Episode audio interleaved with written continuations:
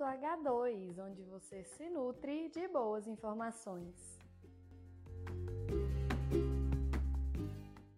Olá, querido ouvinte, seja muito bem-vindo a mais um episódio do nosso Minuto H2. E no episódio de hoje vamos falar sobre adubação de boro em espécies florestais e como ela pode mitigar efeitos de estresses hídricos nessas espécies. E para falar desse assunto tão interessante, nós vamos contar com a participação da engenheira florestal e doutora em solos e nutrição de planta, Bárbara Rodecker. Bárbara é engenheira florestal pela Universidade Federal de Viçosa, mestre e doutora em solos e nutrição de plantas pela mesma universidade. Muito obrigada, Bárbara, pela sua participação. Seja muito bem-vinda ao Minuto H2.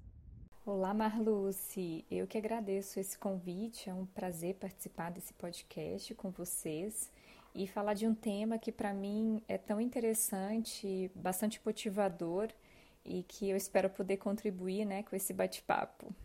Bárbara, para começar a nossa conversa, eu gostaria que você falasse um pouco sobre a importância do boro para as espécies florestais. Bom, Marluce, é, o boro ele é um micronutriente né? O que, que significa isso? Ele é um elemento essencial requerido em uma quantidade menor, não significa que ele não seja é, tão importante quanto os outros macronutrientes, por exemplo, ele tem a mesma importância, ele é apenas requerido numa quantidade menor, né? Comparativamente a nitrogênio, a potássio, é, a fósforo, enfim, os macronutrientes.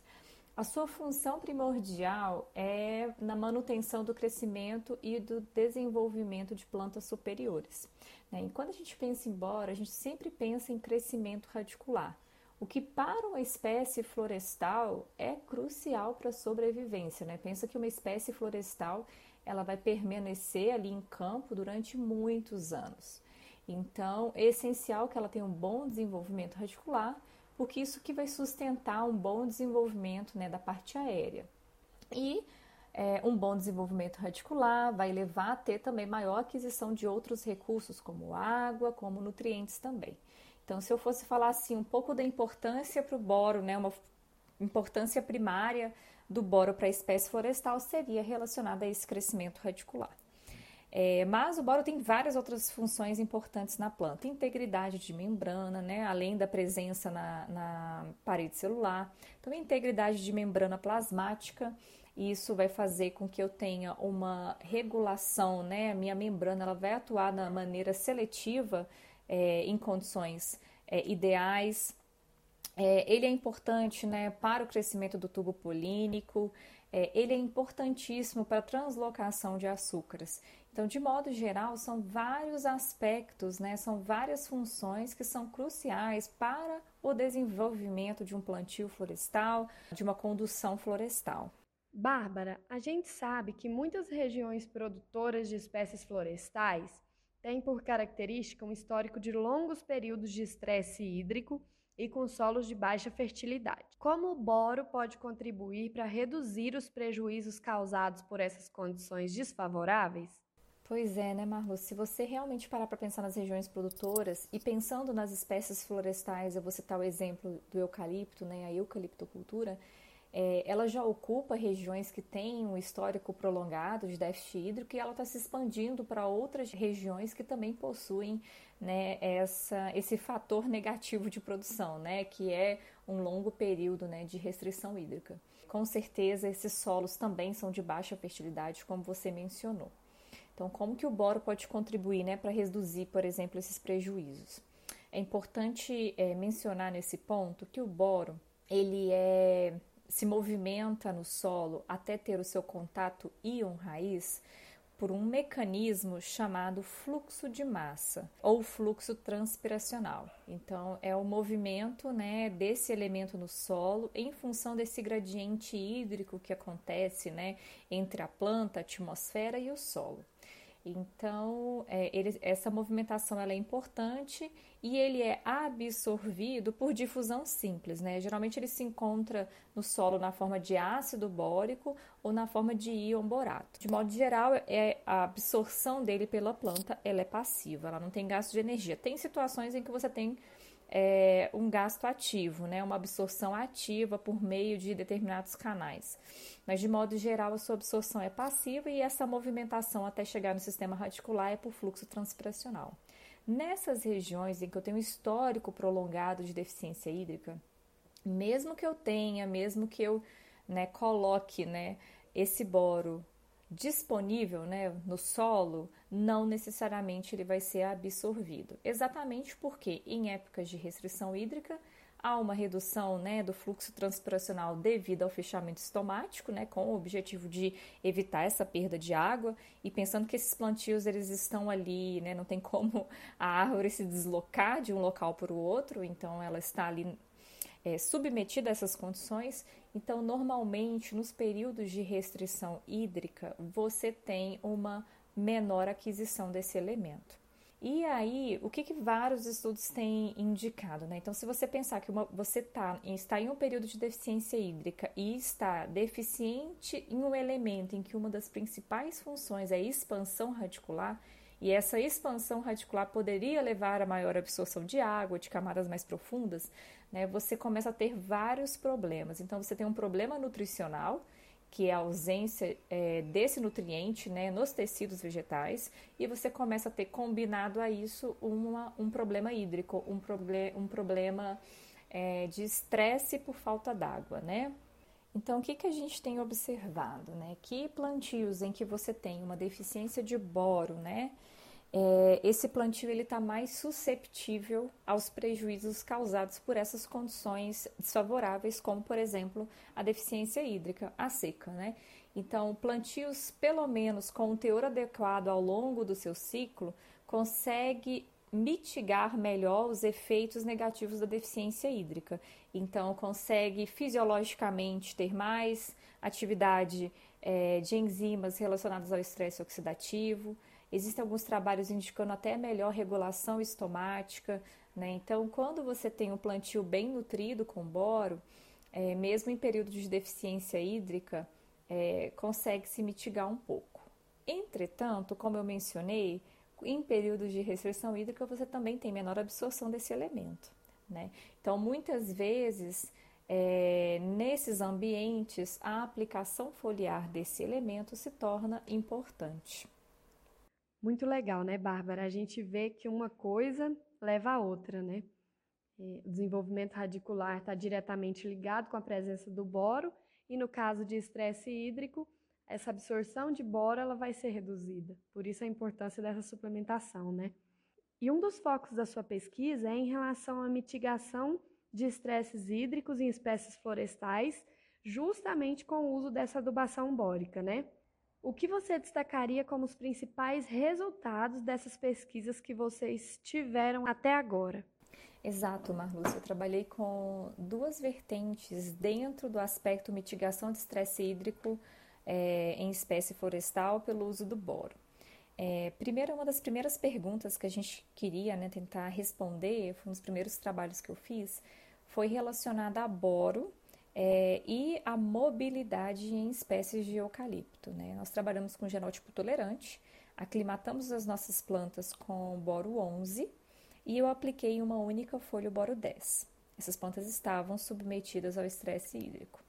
E o que, que nós verificamos? Primeiro, essas plantas bem supridas com boro, elas tinham maior crescimento radicular, então elas já suportavam melhor né, o estresse hídrico, elas estavam com melhor controle estomático, né? Trabalhamos com isótopos é, carbono 13, né? Para é, avaliar essa discriminação isotópica do carbono 13 e eficiência do uso da água, e nós observamos que a aplicação foliar de boro em eucalipto foi crucial para que esse genótipo né, suportasse melhor é, os efeitos negativos do estresse hídrico. Então, nós observamos que sim, em eucalipto, nesse, nesse clone intolerante, havia uma translocação desse elemento que eu apliquei via folha. Né? E isso em campo é utilizado em períodos de escassez hídrica. Né? Algumas empresas já fazem aplicação foliar né? assim que vai começar ali o período de estresse hídrico, você faz a aplicação foliar para que você supra né, tanto a parte aérea quanto o sistema radicular. E nas é, nas nossas pesquisas, nós observamos que 27% desse boro que eu apliquei na folha, ele chegou no sistema radicular. Então, isso explica um pouco, quando você faz uma aplicação foliar, por que essa planta pode suportar melhor esse período, né? De escassez hídrica, porque ele vai ter uma maior expansão do sistema radicular, como eu falei inicialmente. Uma função primordial é parede celular, é alongamento, é divisão celular, né?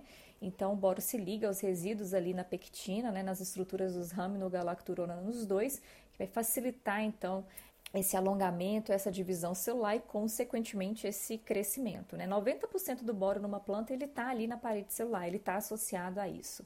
E aproximadamente 70% ele está associado à pectina. Então, tem um, um, fator primordial da nutrição com o boro que é crescimento. Né?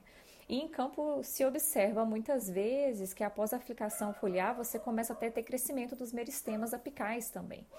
Então, uma das primeiras conclusões que nós tiramos é a importância dessa aplicação foliar nesses períodos, para que o boro possa realmente, é, efetivamente, atuar é, nas suas funções primordiais para a mitigação desse estresse hídrico. E a segunda, né, a segunda linha que nós estávamos pesquisando é a importância né, do boro é, na eficiência do uso da água, por exemplo, é, em materiais genéticos diferentes, né, para ver se há uma relação entre materiais mais tolerantes ou menos tolerantes e a importância, né, o papel do boro, né, é, nesses processos que mitigam, né, o estresse hídrico. E nós observamos assim que plantas bem nutridas com boro é, durante o estresse hídrico, elas tinham uma maior eficiência do uso da água. Isso foi um efeito combinado de maior taxa fotossintética, menor perda de água. A gente observou que plantas com deficiência de boro é, diminuiu né, a translocação de açúcares das suas folhas, então acumulou açúcares em folhas. E isso é bem negativo em campo, né? pode atrair inseto sugador, por exemplo. Então, um período de seca, você quer a translocação de açúcares para regiões de crescimento como o sistema radicular.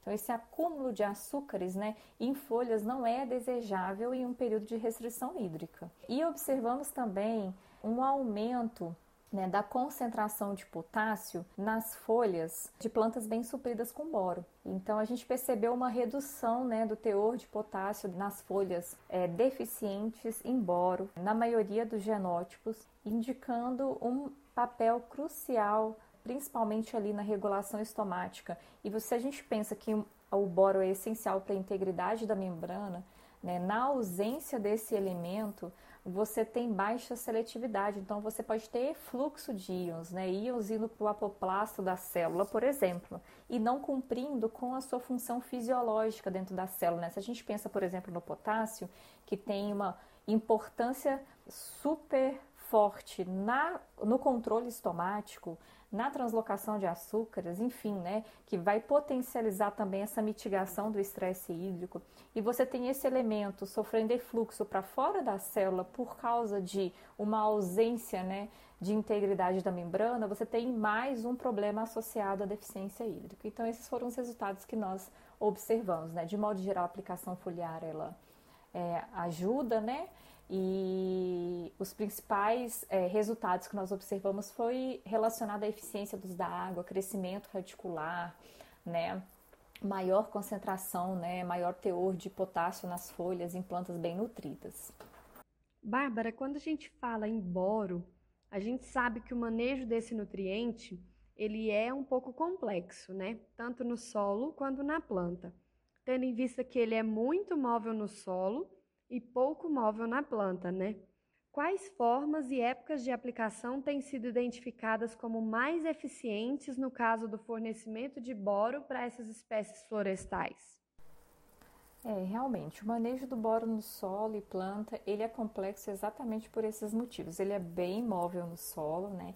Ou ele se encontra é, com ausência de carga na forma de ácido bórico ou ele se encontra na forma de íon borato. Né? Então, ele tem uma alta lixiviação no perfil do solo, é, uma grande perda nesse sentido, né, desse elemento para a planta. É, na planta, na maioria das espécies, ele é realmente imóvel, pouco móvel. Né? Como eu falei anteriormente, em eucalipto, por exemplo, nós identificamos uma certa mobilidade desse elemento. No caso das aplicações, o que, que se tem recomendado hoje em dia para as culturas florestais, né? É, toda vez que você faz a aplicação, né, via solo, ali, né, no ato do plantio, ou então em cobertura, nas coberturas, né, de manutenção do plantio, é fazer a inserção desse elemento. E em áreas que você tem, né, já conhecimento claro da precipitação, você sabe que vai ter um período de deficiência hídrica, você entrar ali com a aplicação foliar, uma, duas aplicações foliares, né? Então é, é o manejo que se tem recomendado hoje é exatamente esse, aplicação via solo, né? E aplicação foliar quando necessário. A aplicação via solo, quando você tem uma boa disponibilidade hídrica, ela é suficiente. Porque, como eu falei, que o elemento ele se movimenta por fluxo, né?